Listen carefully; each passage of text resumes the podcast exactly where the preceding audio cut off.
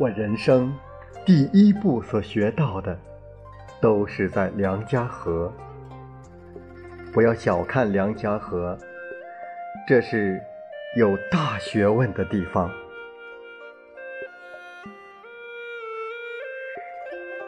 欢迎收听《梁家河》。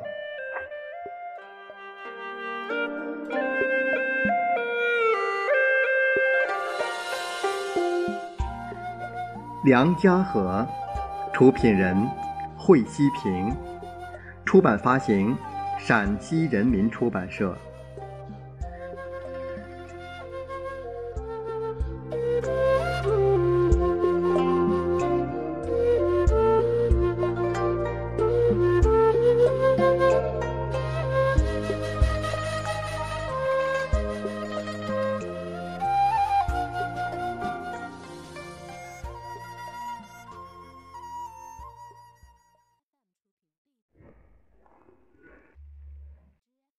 我把心留在了这里。立春后的阳光，暖融融的洒在人们的身上。远处的山上，冰雪正在消融。在村委会的院子里，习近平深情地说：“今天能够回来看一看，心情很激动，看到大家感到很亲切。”一九六九年一月，我迈出人生的第一步，就到了梁家河，在这里一待就是七年。当年我人走了，但我把心留在了这里。几句话说的大家心里暖暖的。八十五岁的梁友昌一个劲儿的拍手，脸上挂着泪珠。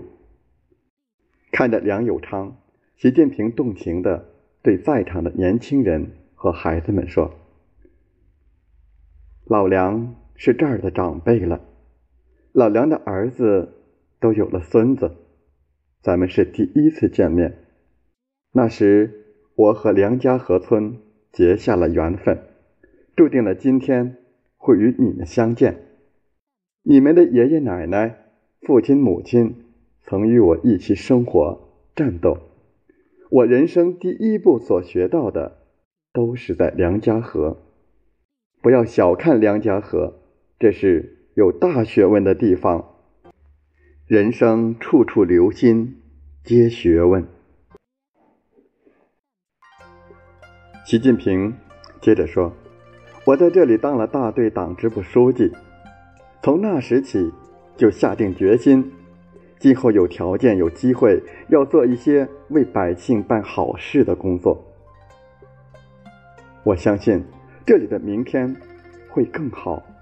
我更愿意看到的是我们的下一代健康成长，成为为人民做有益事情的好人才。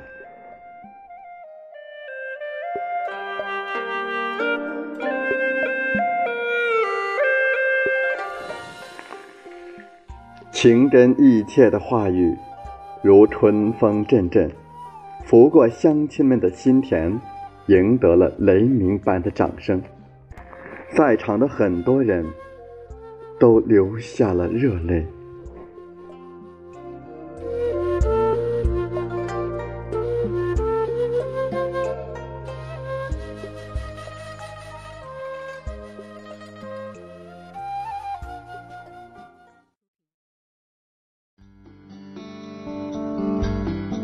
作为一个人民公仆，陕北高原是我的根，因为这里培养出了我不变的信念，要为人民做实事。无论我走到哪里，永远是黄土地的儿子。欢迎继续收听《梁家河》。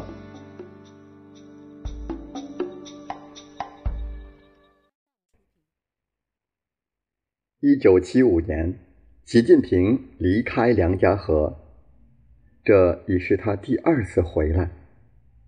乡亲们清楚的记得，他第一次回来是在一九九三年。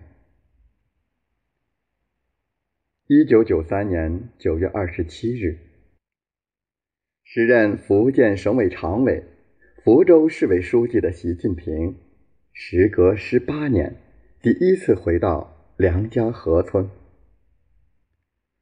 当时，他挨家挨户看望了乡亲们，并和大家约定，下次回来一定带着婆姨。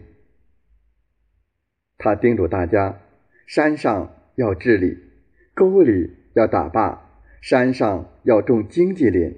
还要种果树，既要解决肚子吃饱问题，还要解决文化问题。他还特意为每家每户送上了一个电子时钟，让孩子们上学用，希望孩子们能接受更好的教育。那天中午吃的是羊肉，习近平吃了两大碗，说：“离开梁家河后。”再也没吃过这么香的羊肉。他后来回忆起这一次回梁家河时的情景，写下了这样一段文字：一九九三年，我再回梁家河时，有的乡亲提到，当年我在村里创建铁业社，为村民增加了收入。我带领大家。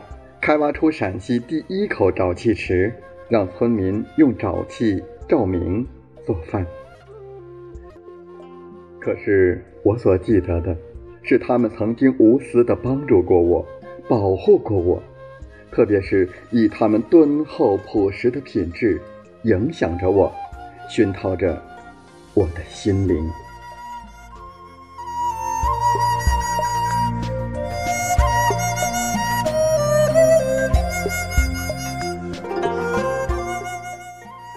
习近平牵挂着梁家河的每一位乡亲。一九九三年回来，他给乡亲们带了茶叶等礼物。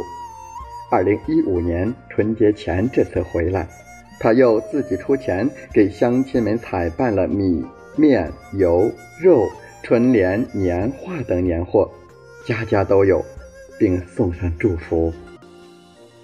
全村父老乡亲羊年大吉。喜气洋洋，蒸蒸日上，吉祥如意，日子越过越红火。